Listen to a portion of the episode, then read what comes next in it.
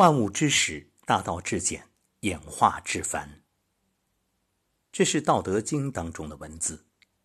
所谓极简，就是将简单发挥到极致，极尽素雅，处处留白，却承载着丰富的韵味。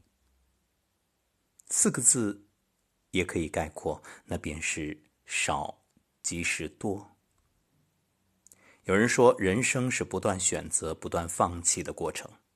极简是一种生活的智慧，因为你不可能拥有全部。只能选择最重要的。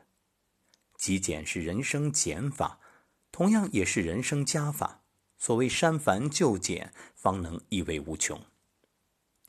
曾经，我为自己不会唱歌而懊恼，总是在想，如果我歌声好听该有多好。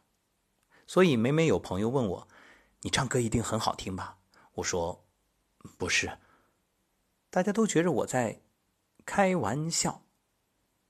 其实我唱歌真的很不好听，或者这样说吧，我根本就不唱歌，除了生日歌。那后来我豁然开朗，就是有一天突然想明白了：如果会唱歌，并且唱得很好听，恐怕我会花很多时间在唱歌这上面。就好像我喜欢写东西，就会花时间与文字。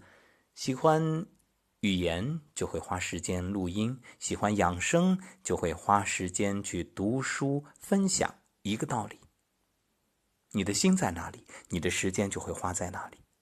那么，本来就捉襟见肘的时间，恐怕又得分出一部分到 KTV 里，那也是人生的遗憾。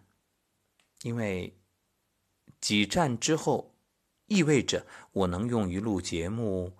写作，或者是做自己喜欢的其他事情的时间会更少。这么一想，释然。那么，究竟什么是真正的极简呢？摆脱复杂的关系、无用的桎梏，开启新生活。极简不仅是一种生活方式，更是一种人生哲学。其实，千年前的宋代，人们就领略了极简的精髓。大唐如牡丹，富丽明艳；宋代似幽兰，淡雅文静。宋人不爱雕琢与奢华，更在意天然，回归本真，以墨入画，稍单色又瓷器。宋徽宗说：“雨过天青云破处，这般颜色作将来。”于是有了冷暖适宜的天青釉，打破陈规旧俗、繁复之中，提出素朴。优美挺秀，过目难忘。难怪有人说宋朝的美学领先世界一千年。其实极简生活与宋朝美学一样，不是让我们无欲无求，而是让我们在这人生有涯之地看清自己的需求，明白真正的自我，珍视每一个重要的拥有。就像这一次疫情之后，人们忽然宁静了。生活变得简约，因为发现许多东西可买可不买。原本逢年过节你来我往，现在一场疫情，待在家里，发现也挺好的，更肃静。周国平曾说：“如果一个人太看重物质享受，就必然要付出精神上的代价。物质的满足并不持久，伴随着自我损耗。”像冰箱里过期的食物，衣柜里从未穿过的衣物，看了一半还在积灰的报纸刊物，只用过一次的运动器材。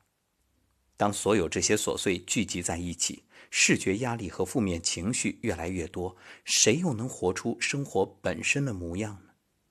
很多时候啊，活得简单自然一点，才有更多的时间感受自我。物质极简，并非不求上进，而是找到自己真正需要、真正喜欢、真正想做的东西。正所谓“一花一世界，一木一浮生”。真正生活的智者，总能在简单的事物中有所明悟。活得简单点足矣。就像此刻我要分享的这篇文章，这档节目原本还有很多内容。看看已经是晚上八点五十九分，我今天定的计划是九点睡觉，所以留一分钟给自己的睡眠准备。那么后半段就等到下一期吧，晚安。